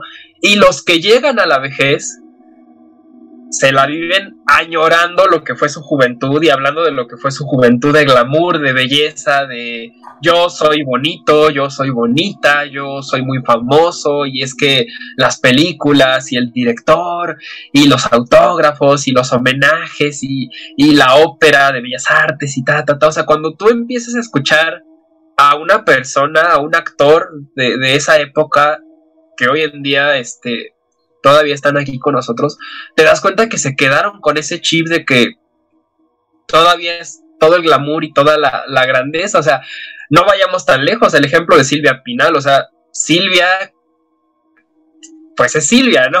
Muy icónica. Y, y, realmente cuando la escuchas hablar te das cuenta que ella, a pesar de que pues tal vez sí es consciente de que ya tiene una edad, de que la vida ha pasado, o sea, te das cuenta como que su mente, pero sobre todo su corazón sigue en esa época, en la época de, eh, pues soy la diva de, bueno, soy una diva de México, ¿no? Porque también todas ahí tenían como esta rivalidad. Entonces, bueno, como te decía, pues sí se puede notar mucho esto, o sea, que es una época para ellos tan gloriosa y tan eh, importante que tal vez por lo mismo, o sea, si ya no están en este plano, sus almas o sus esencias siguen repitiendo como la época o el momento que para ellos fue tan importante. Y como lo que yo te decía, los que siguen vivos, pues te das cuenta que a pesar de que están aquí, su mente pues está en aquel pasado, en esa época donde, donde fueron tan, bueno, siguen siendo, ¿no? Pero tal vez la época como de mayor gloria para ellos, ¿me explico? Fíjate que no me puesto a pensar en eso, en que muchos de ellos no llegaron. ¿por qué? Qué extraño. Fíjate que me llegó a, la memoria, no sé si te acuerdas, el caso de una actriz que falleció en extrañas circunstancias, que mm, estaba enamorada de un torero, si no mal me equivoco. Ah, ah ya sé quién, sí. Eh, ¿Cómo se llamaba? Miroslava. Muy icónica. ¿Era, ¿era vedette? No, de hecho ya fue de la época del cine de oro mexicano, o sea, anterior a las vedettes, o sea, como tal la época de las vedettes ya fue en los setentas, ¿no? Este, o sea, sí estaban las rumberas, ¿no? Es que hay una diferencia entre lo que es una rumbera y lo que es una vedette, pero no, o sea, realmente ella era de Checoslovaquia, ella era de Europa del Este, llegó aquí a México, se volvió actriz, alternó con Pedro Infante, y sí, efectivamente, se suicidó, ella vivía ahí en Polanco, tenía su casa, ella este, la encuentran con justamente, bueno, dicen, dicen que la encontraron con una foto de el torero Luis Miguel Dominguín, el papá de Miguel Bosé, eh, porque supuestamente estaba enamorada de él y él pues no la correspondió, se fue a casar con una actriz española, la mamá de Miguel Bosé, ¿no? y dicen que ese fue el motivo de su, de su... Sin embargo, ella dejó una carta, ¿no? Bueno, dejó cartas para su familia y dejó una carta explicando la razón del por qué estaba haciendo lo que hizo. Y cuando su ama de llaves encuentra el cuerpo, a quien le habla es a su amiga, Ninón Sevilla, ella sí fue rumbera, la original aventurera, ¿no? Este, le habla, llega y ella se quedó con la carta. Y lo que ella siempre dijo es que el contenido de esa carta se lo iba a llevar a la tumba, que nunca en la vida lo iba a revelar. Y dicho y hecho, Ninón Sevilla falleció en 2016 y jamás dijo qué decía la carta de Miroslava. Hoy en día no se sabe quién tiene la carta, ¿no? Porque pues si la conservó ella, yo supongo que su familia tal vez la encontró, tal vez la tiene, no sabemos, no, no se puede saber. Porque también se han manejado mil teorías acerca de lo que fue esto, o sea, porque hay quien dice que realmente de quien estaba enamorada era de Cantinflas y que los medios taparon como que la historia para no manchar la imagen de Cantinflas porque él todavía estaba casado con Valentina Ivanova.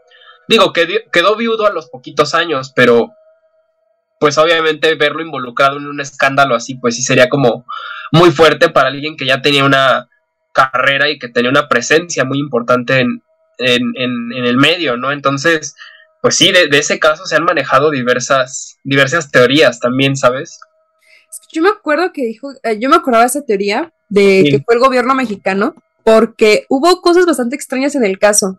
Ya analizándolo, el hecho de que Em, me parece que se tardaron un poco dar en el aviso a la policía y cuando llegaron, movieron el cuerpo, se metieron, hicieron, deshicieron. Y, y fue como, ¿por qué? Si se supone que cuando eh, lamentablemente en México se le da mucha prioridad a los casos de personas famosas porque tienen más visibilidad que los de las personas normales. Entonces se supondría que debieron de haberle hecho mucho más caso al, al suceso que pasó con Miroslava. Entonces, qué extraño que la carta nunca se reveló, que sí fue un suicidio, que hubo así como todo muy bien preparado, pero hay personas que dijeron que no había muerto ahí. O sea, son cosas, es un caso bastante perturbador y de hecho me, me, me acordó, o sea, ya en momentos paralelos me recordó muchísimo al de Marilyn Monroe. Sí. Eh, por eso es que me, acuerdo bastante de él porque dije, mmm, qué extraño, se enamoró de la persona equivocada y después es extrañamente. Sí, claro. Como que, mmm, no, no sé, era la época, era la época donde... Aparte en el caso de Miroslava, eh, había una cuestión ahí también que después mucha gente como que se puso a pensar. Miroslava estaba en la lista de personas, eh, digamos, este, a los que la KGB les tenía como especial interés, ¿sabes? La KGB era... La KGB era la, agencia de inteligencia soviética, ¿no? Miroslava, obviamente, como tantas personas que huyen de Europa del Este en esa época, pues es considerada traidora a la Unión Soviética, al régimen, a la revolución de, de, Lenin, ¿no? Y la KGB tenía presencia en México, al igual que la CIA. O sea, las dos agencias aquí en México iban, venían, se metían. O sea, el espionaje estaba todo lo que daba y México era el país perfecto para andar espiando porque aquí venía todo mundo. O sea, realmente en la época, los años 40, 50, 60, aquí se juntó gente de todas las nacionalidades, de todo el mundo. Pues obviamente eso traía especial interés. O sea, Aquí, aparte México, toma en cuenta que era un país neutral. Entonces, tanto existía embajada de Estados Unidos como existía embajada de la Unión Soviética. Y pues obviamente aquí, este, de hecho hay una novela que se llama El complot mongol, que se burla de esa situación, ¿sabes? O sea, que hace burla de lo que eran los gringos y los soviéticos y los agentes encontrándose en el sandboard de Paseo de la Reforma ahí frente al, al Colón, ¿no? A la glorieta de Colón. Entonces, pues era justamente eso.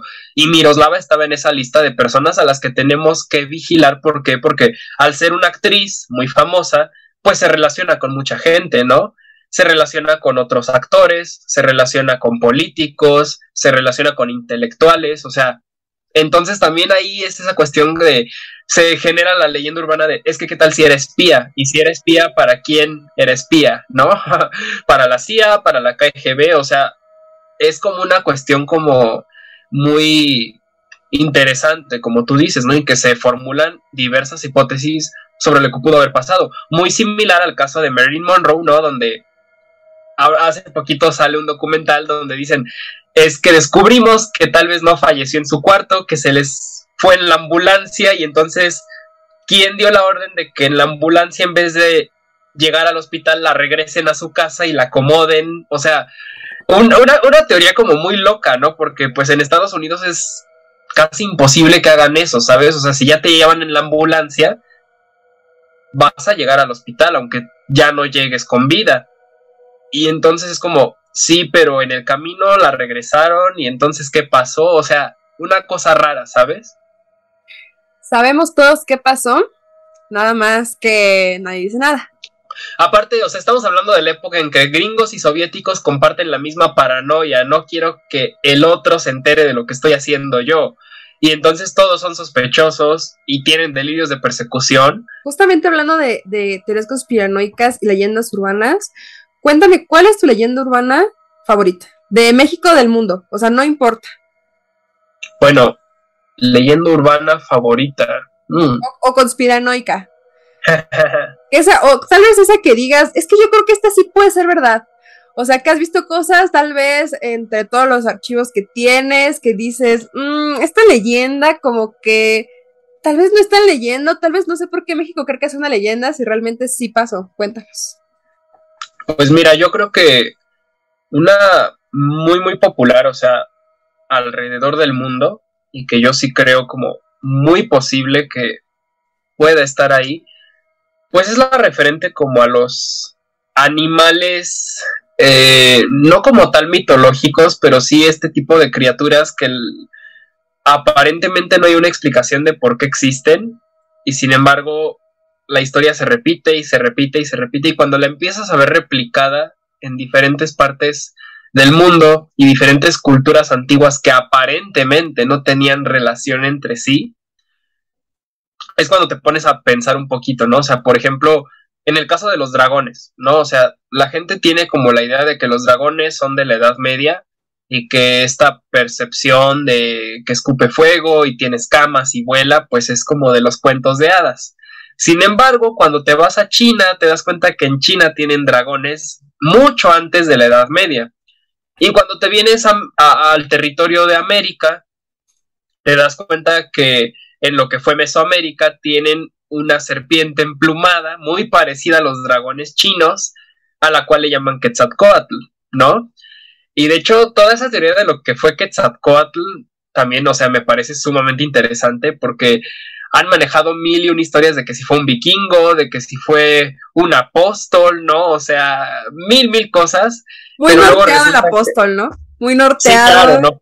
Pero pues, tal vez por la época sobre todo, ¿no? Por, por, por los años, pero, pero sí está como muy, eh, muy random esa parte, ¿no? sé, es algo que a mí me ha sorprendido mucho, esto como cómo se repiten o se replican ciertas cosas entre, entre culturas que para la época tal vez no tenían nada que ver entre sí, sin embargo, son similares, ¿sabes? O sea, es como el caso de las pirámides egipcias y que hay una teoría por ahí que dice que si tú las pones en línea recta, bueno, que si tú las alineas con Chichen Itza y con la pirámide del Sol en Teotihuacán, forman una línea recta, o sea, las tres pirámides de Giza, Keops, Kefren y Misterinos, que forman la línea recta con el palacio de Kukulcán en Chichen Itza y con la pirámide del Sol en Teotihuacán. Entonces, ese tipo de cosas me parecen como muy curiosas, ¿sabes? O sea, no es como tal una, una leyenda urbana, pero sí creo que tal vez en algún punto hubo cierta conexión, comunicación, y que hay cosas de nuestro mismo pasado que desconocemos muchísimo, ¿sabes? A pesar de todo lo que se sabe, a pesar de todo lo que hay de fuentes y todo, creo que sí, sí hay muchas cosas que todavía desconocemos, o sea, y no porque todo se lo atribuyamos a los aliens, ¿sabes? Pero más bien yo creo que subestimamos mucho las capacidades que alcanzaron estas civilizaciones antiguas, ¿sabes? O sea, creo que sí las subestimamos demasiado. O sea, para mí los egipcios, la verdad, son una cosa sumamente impresionante, todo el conocimiento que tenían, todo lo que sabían. Entonces, no me extrañaría que en algún momento pudo haber cierta conexión entre lo que fueron los egipcios con, por ejemplo, aquí los mayas, ¿no? Que los mayas también fueron otra, otra cultura muy, muy, muy eh, fuera de serie, ¿sabes? O sea, yo creo que fueron fuera de serie. Tan fuera de serie que los españoles batallaron casi 150 años para poder dominarlos, más allá de lo que fue, por ejemplo, el centro del país, los mexicas, los tlaxcaltecas que se aliaron y los toltecas que todavía existían por ahí uno que otro, pero, pero lo que fueron los mayas, o sea, los mayas dieron, dieron la batalla. Y en cuanto a leyendas urbanas en México, pues mira, yo he escuchado en muchas ocasiones que, y esto lo he escuchado de más de una persona, una leyenda sobre un carrito que pasa, es un viejito que pasa con un carrito de madera por las colonias, ¿no?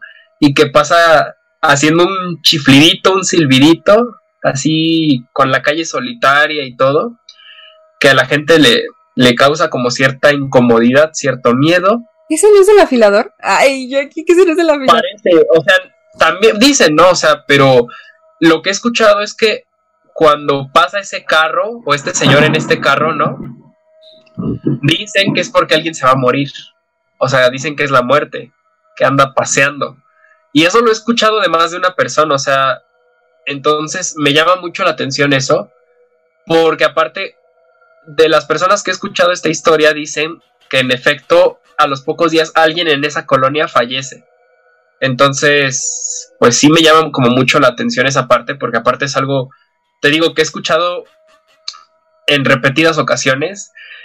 Y yo digo, pues tal vez sí puede ser verdad. O sea, yo siento, opinión personal, que las personas presienten cuando ya van a partir, ¿sabes? O sea, tanto por enfermedad como por otra cuestión, pero las personas como que lo presienten porque de repente dicen, es que tal persona empezó a hacer cosas muy extrañas y a los pocos días falleció, ¿sabes? Y con cosas extrañas me refiero a que empiezan a mencionar a personas que ya fallecieron y que los empiezan a ver o empiezan a regalar sus cosas, o sea, como que hay todo un tema ahí, ¿sabes? Y, por ejemplo, quienes trabajan en hospitales y que han trabajado con, con enfermos terminales, hasta hace poquito incluso salió un hilo en Twitter, ¿no? De, abro hilo de cosas que me ha tocado ver en el hospital con enfermos terminales, ¿no? Hasta el link del, del, hilo. voy a Sí, sí, sí, porque muchas personas decían, es que tal paciente me pidió agua, no, tal paciente decía que veía a su mamá, que su mamá ya se había, ya se había muerto, ¿no? O sea, cosas así, ¿sabes? Como muy fuertes, entonces yo creo que esa leyenda urbana de que el, bueno, el mexicano tiene una cuestión con la muerte muy arraigada dentro de su cultura, o sea, el Día de Muertos, ¿no? Lo tenemos como muy, muy presente. Entonces, yo sí creo que está muy, muy presente, ¿sabes? O sea, no como, no como algo maligno ni como una deidad, sino simplemente como algo que es parte de la vida misma y que las personas tal vez son capaces como de explorar, ¿sabes? O de presentir. No sé si me voy a entender. Sí, de hecho, em, eh, ya lo he contado varias veces en el canal, pero te lo cuento a ti. Em, eh, mi vecina también de repente empezó, ya cuando iba a fallecer unos días antes, empezó a decir, e, ella tiene un patio muy bonito y en medio tiene una fuente muy bonita. Y decía, veía por su ventana al jardín y decía, es que allí hay, uno, hay un señor que me está esperando y cada vez está más cerca cada vez se acerca más, cada vez que despierto y lo veo está más cerca, está en la fuente, ¿no lo ven? Y para todos era como, no, o de personas... ¿no? Sí, pues, no, qué señor, o sea, lo describió como un señor vestido totalmente de negro con sombrero, este fantasma que es tan recurrente, yo creo que en todos los hogares mexicanos, este señor de y demás. Eh, igual otros suscriptores que me han llegado a mandar sus historias dicen que sus abuelitos le dijeron, ya me voy a ir, hija, pero sí voy a alcanzar a hacer esto, sí voy a alcanzar a hacer aquello. E incluso, eh, la verdad se me hace muy interesante, salió también un libro de una enfermera que justamente escribe, o sea, el mensaje del libro es, te arrepientes más de las cosas que no haces que de las que sí haces. Y ella estaba eh, argumentando esto con hechos, no solamente como frase motivacional, sino argumentando que todas las personas cuando están a punto de fallecer dicen, es que ¿por qué no hice esto? Aunque me hubiera equivocado, ¿por qué no lo hice? Y es como, pues ya es muy tarde, señor, ya vas a fallecer en dos días o, ahorita. claro. ¿no? Y que la mayoría dice ver que a su mamá, que a su papá, que a alguien, mi, mi, mi, mi tatarabuelita, no, bisabuelita, bisabuelita, sí, mi bisabuelita decía que había unas personas con su dedo prendido, esperándolo, como una llamita esperándola. Y falleció como horas después y cosas así. Entonces, pues es algo que no vamos a saber hasta que llegue. No hay nada seguro. ¡Ay, qué trueno! Sí. ¡Ah! Sí. Mira, hasta efectos, especiales gratis. Para que veas, efectos especiales gratis. Pero, pero hay algo que tenemos asegurados, es que todos nos vamos a morir. Así es. Excepto el caminante errante de la Biblia, pero de ahí en fuera todos nos vamos a morir.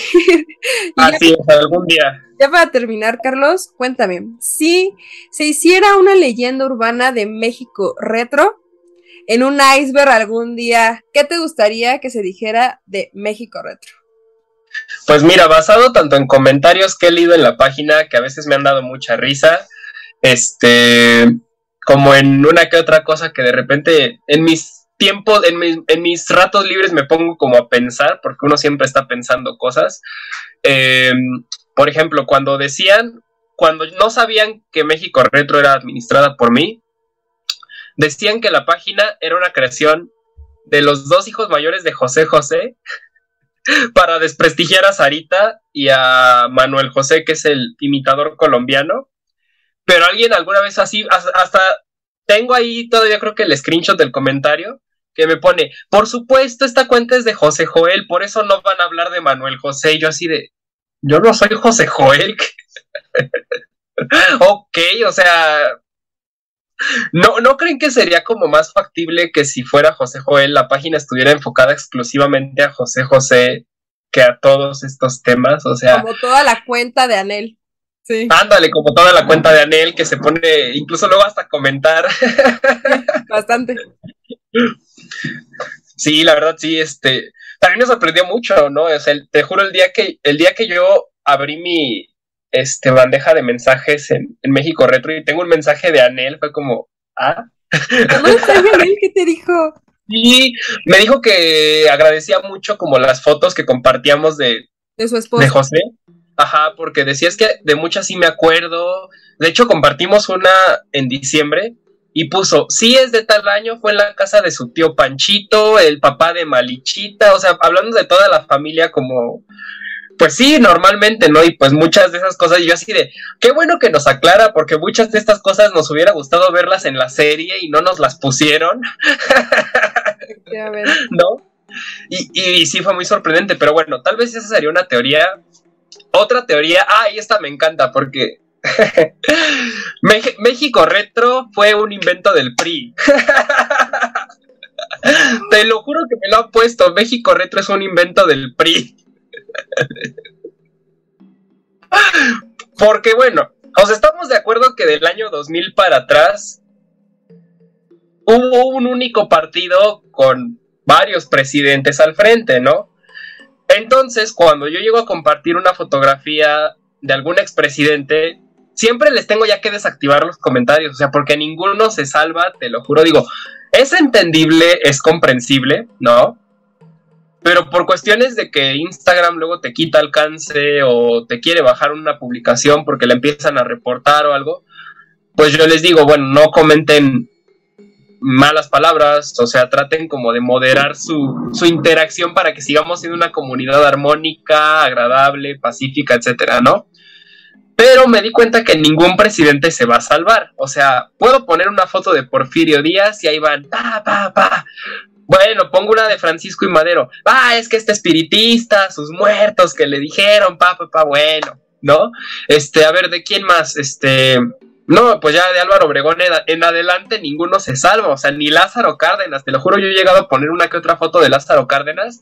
No, es que ese intento de comunista, que ta, ta, ta. Eh, entonces, sí me han llegado varios, incluso mensajes ahí bien raros, de que es que tú como eres priista, ¿no? Es que, este, sobre todo gente que le apasiona mucho la política actual, ¿no? Y ya con eso te estoy diciendo muchas cosas de por qué dicen que esto es este un invento del PRI.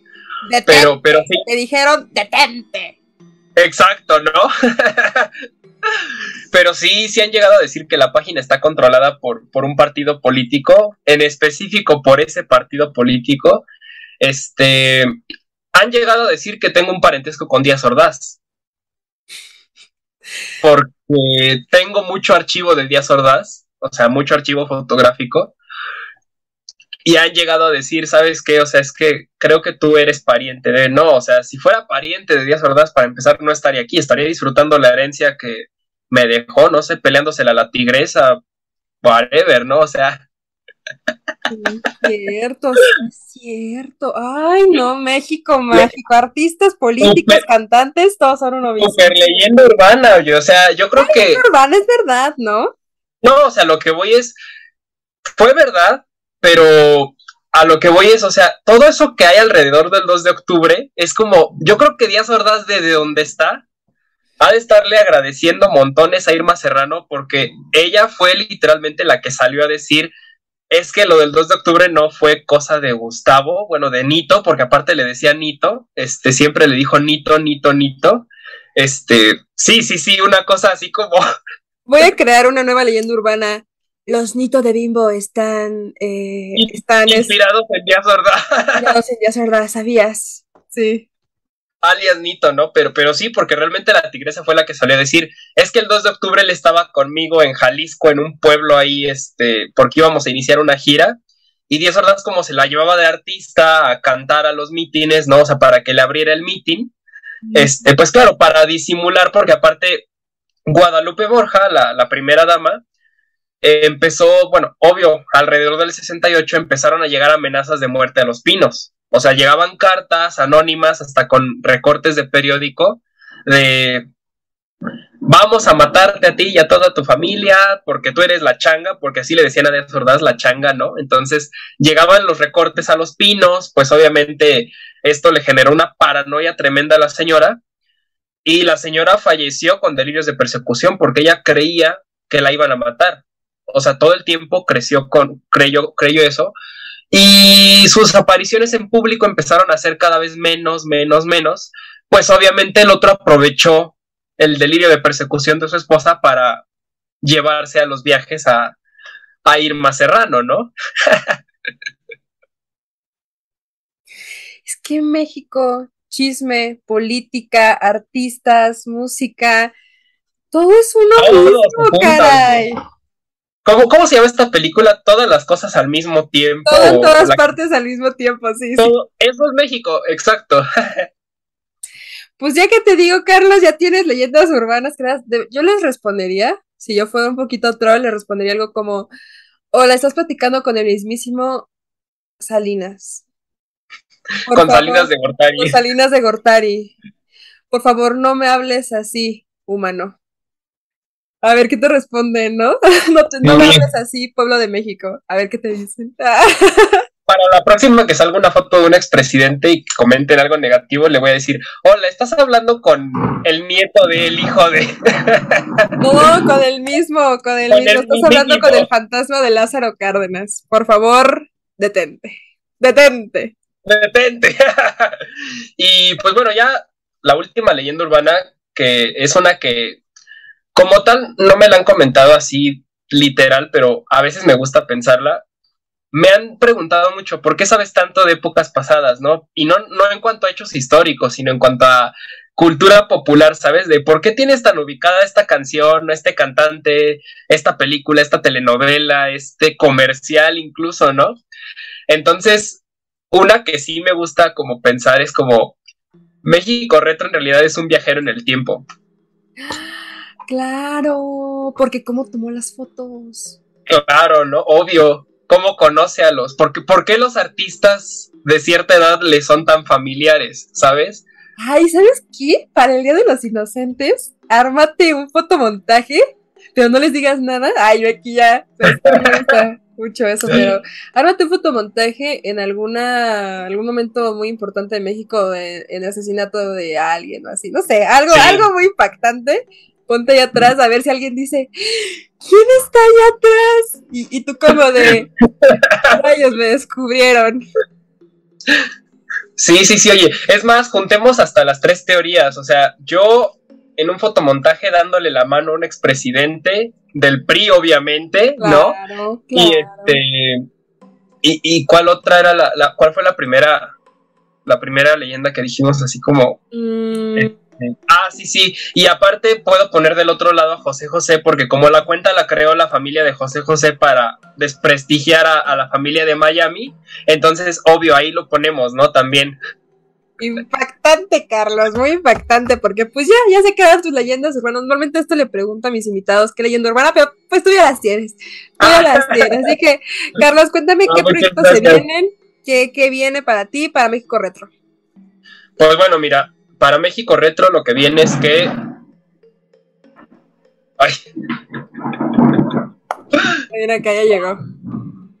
Este, bueno, para México Retro esperemos que eh, ahora que lleguemos a los 100 mil seguidores, que ya estamos cerca, cerca de llegar, voy a hacer un giveaway para que participen. Quiero por fin hacer un giveaway para regalar cosas, para que obviamente agradecer esa, esa esa lealtad, ese apoyo que han tenido hacia el proyecto, hacia la página. Eh, ya también estamos encaminados, muy, muy encaminados a empezar a subir videos, o sea, videos a YouTube que irán como, ahora que hablamos de esto de leyendas urbanas, de cosas que pasan, no pasan, ¿no?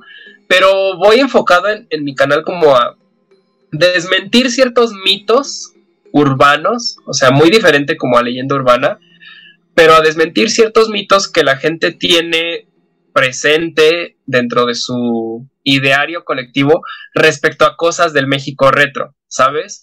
El ejemplo más claro y que de hecho, bueno, te adelanto así como que en exclusiva, en spoiler, el ejemplo del hoy fue un día soleado de Jacobo Zabludowski. O sea, no sucedió. Y, y, yo tengo la prueba, así las pruebas, hasta en video, ya tengo un video ahí que voy a, revelar, de que eso no sucedió y que es prácticamente imposible que haya sucedido, porque quien conducía las noticias en la noche en 1968 no era Jacobo Zabludowski, ¿no? Y tengo la prueba, o sea, entonces, con ese tema tan polémico, ¿no?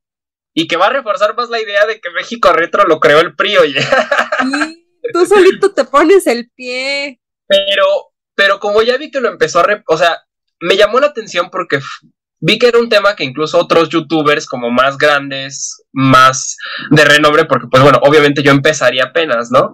Pero cuando ya vi que gente que hace contenido lo empezó a replicar y a replicar así como dándolo como una verdad absoluta, y entonces el público distorsionó tanto las cosas que ven a Sabludovsky como responsable de lo que pasó, pues cuando el señor nada más era un presentador de noticias, o sea, no tenía ninguna injerencia sobre el ejército mexicano, o sea, ¿qué onda, no?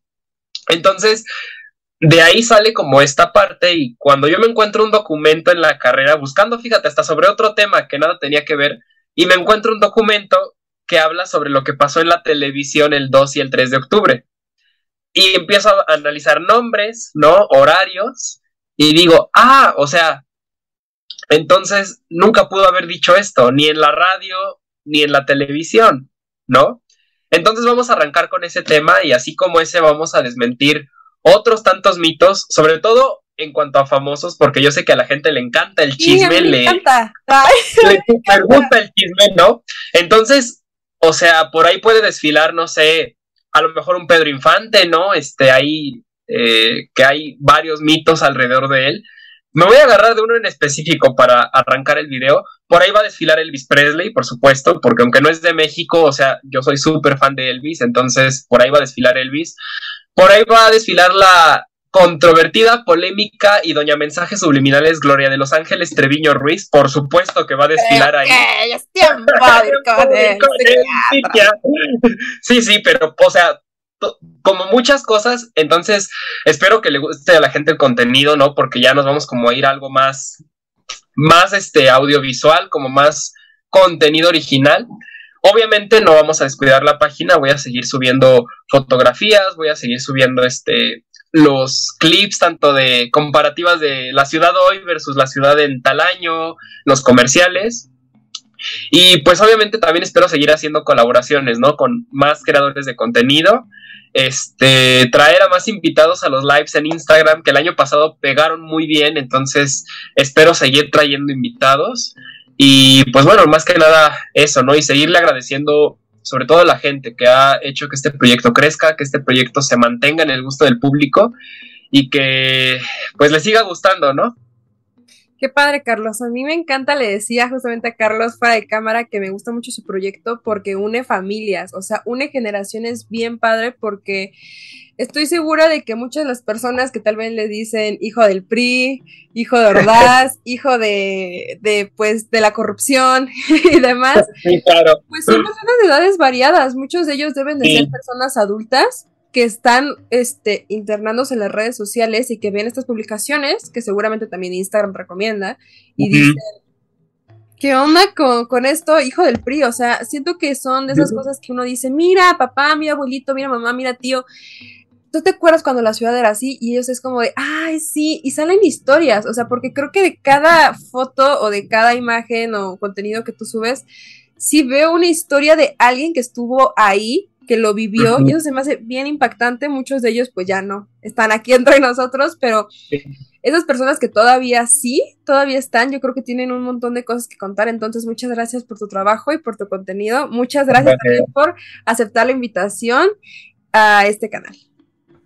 No, no, no, al contrario, gracias a ti por invitarme y pues bueno, por darme este espacio como para hablar de estos temas que tanto nos gustan y como tú dices, ¿no? O sea, el chisme, el chisme es vida, entonces, y, y, sobre todo, como tú dices, es bonito eh, pensar, ¿no? Todos los alcances que puede tener un proyecto así, que a mí me sigue sorprendiendo muchísimo, este, y, y bueno, todo, todo lo que se ha generado a partir de esta página, ¿sabes? O sea, yo, como te decía, he conocido infinidad de personas, este, más que un saludo es un agradecimiento, ¿no? A las personas que han apoyado este proyecto, que lo han, que me han ayudado a que crezca, que han ayudado a que sea visible, este, tanto a las personas que he conocido aquí en la página, o sea, en especial colaboradores, este, a compañeros de otras páginas, ¿no? Por ejemplo, este David de la página El Historiador, también a, Robert de la página El Cronista Totoro, este, todas las páginas fandoms de José José, de cine de oro mexicano que han apoyado este proyecto muy muy cañón, este en especial la página Cine Cine Mexicano Forever de Ami Cruz de Chiapas, un agradecimiento, un saludo por siempre compartir mis publicaciones, también a, mis amigos que si bien no están involucrados en el proyecto me han apoyado muchísimo, este Chucho, Andrés, Iván, este Angie, todos, todos, a, mi familia, ¿no? A mi mamá, a mi hermano, mi abuelita, que en especial ella es muy, muy fan de la página porque muchas fotografías les, le recuerdan a lo que fue su infancia, su adolescencia, este, lo que fue la vida que le ha tocado ver. Eh, bueno, muy, muy especialmente un saludo a Guillén, que lo conocí a través de la página y que no pensé que pudiera encontrar una persona que, compartiera tantos gustos conmigo. Y, y bueno, este, pues ya está, ya, son como que todas las personas a las que les quería mandar un saludo y a algunos les dije que les iba a mandar un saludo, así que bueno, ya está. Piénsalo bien, piénsalo bien, a lo mejor se te está yendo alguien. No, no, ya son todos. Pues muchas gracias, mis horrores. Yo les quiero agradecer a ustedes por quedarse viendo todo este podcast. De igual forma, no olviden seguir a Carlos porque ya va a abrir su canal de YouTube y ustedes saben que nos encanta el chisme, entonces pues su contenido va a estar bien padre desmitificando cosas, entonces también al giveaway, no se les olvide, ya van a llegar a los 100 mil, mientras más rápido lleguen a los 100 mil, mejor, más rápido llega ese giveaway, entonces mis horrores los invito a que, a que sigan a Carlos y sin más que decir, me despido y espero que no se les aparezca el fantasma de María Félix en uno de los baños. Hasta la próxima. Hasta la próxima, muchas gracias.